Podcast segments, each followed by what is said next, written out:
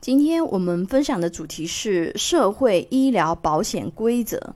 那首先我们来说一下啊，这个医疗保险它保障的范围啊，一般疾病门诊、住院啊，门诊特定项目啊，门诊特定项目是指，比如说像这个重症的这个尿毒症在门诊进行的透析治疗啊，恶性肿瘤在门诊进行的这个透析治疗啊，肾脏移植手术后在门诊进行的抗排异治疗。在二三级医院急诊留院观察进行的治疗，在一级医院或者是基层医疗机构开设的家庭病床进行的治疗，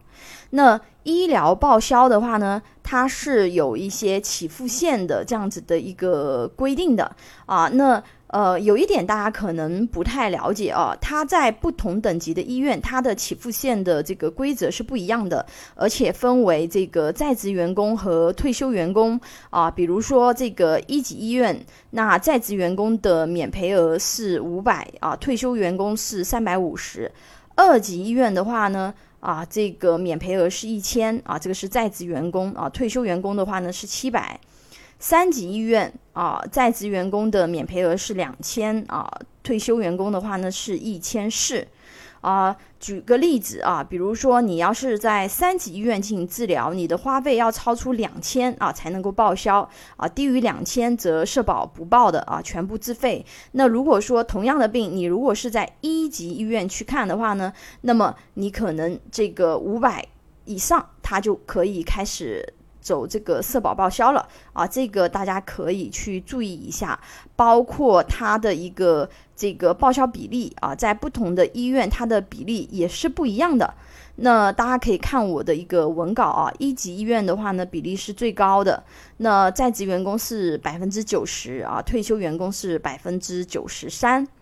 那还有一个的话呢，这个重大疾病补助这样子的一个规定，社保的话呢，它是没有重疾范围的啊，按照实际花费的医疗费用来划分重疾和普通疾病，划分标准及重疾起付线啊为上年度本市职工年平均工资的四倍，以目前水平差不多十五万左右啊。那呃，当然这个是看不同的区域啊。住院医疗费如果是超过十五万了啊，则列入这个重疾社保保障范围，啊，十五万以内的花费按普通医疗的规定报销啊，十五万以上再花费十万，那则十万以内啊实报实销百分之九十，自付百分之十。当然这边有一个重点啊，是社保目录内啊，就是社保范围内。啊，有一些像这个进口药或者是一些不在社保目录范围内的，这个是不报销的啊。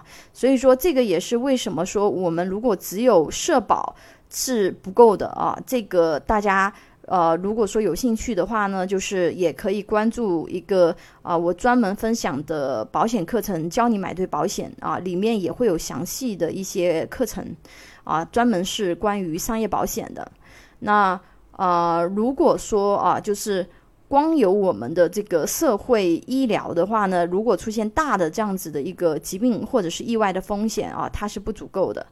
啊。那呃，关于就是社会保险医疗的一些细节的规则的话呢，啊，可以在这个就是文稿上点开看一下细节。啊，有几点我这边这个特别的提出来，大家可能呃会忽略的啊，比如说免责条款啊，社会保险它也是有免赔责任的啊，比如说如果是自杀啊、自残行为，这是不赔的，斗殴啊。酗酒、吸毒以及违法乱纪啊所致的这个医疗，这个也是不报销的啊。交通事故、意外事故、医疗事故等明确他方责任的，就是有第三方责任的啊，这个社保是用不了的啊。第四，工伤以及生育。第五，未批准的在非约定医疗机构或者是在非约定的药店购买的啊。第六，在国外。啊，比如说香港、澳门或者是台湾地区进行治疗的，啊，第七啊，按照有关规定就是不予支付的这个其他的一个情形，这个大家还是注意一下。下一堂课我们学习社会医疗保险有免责期，你知道吗？请大家帮忙点赞、关注、收藏、转发，非常感谢。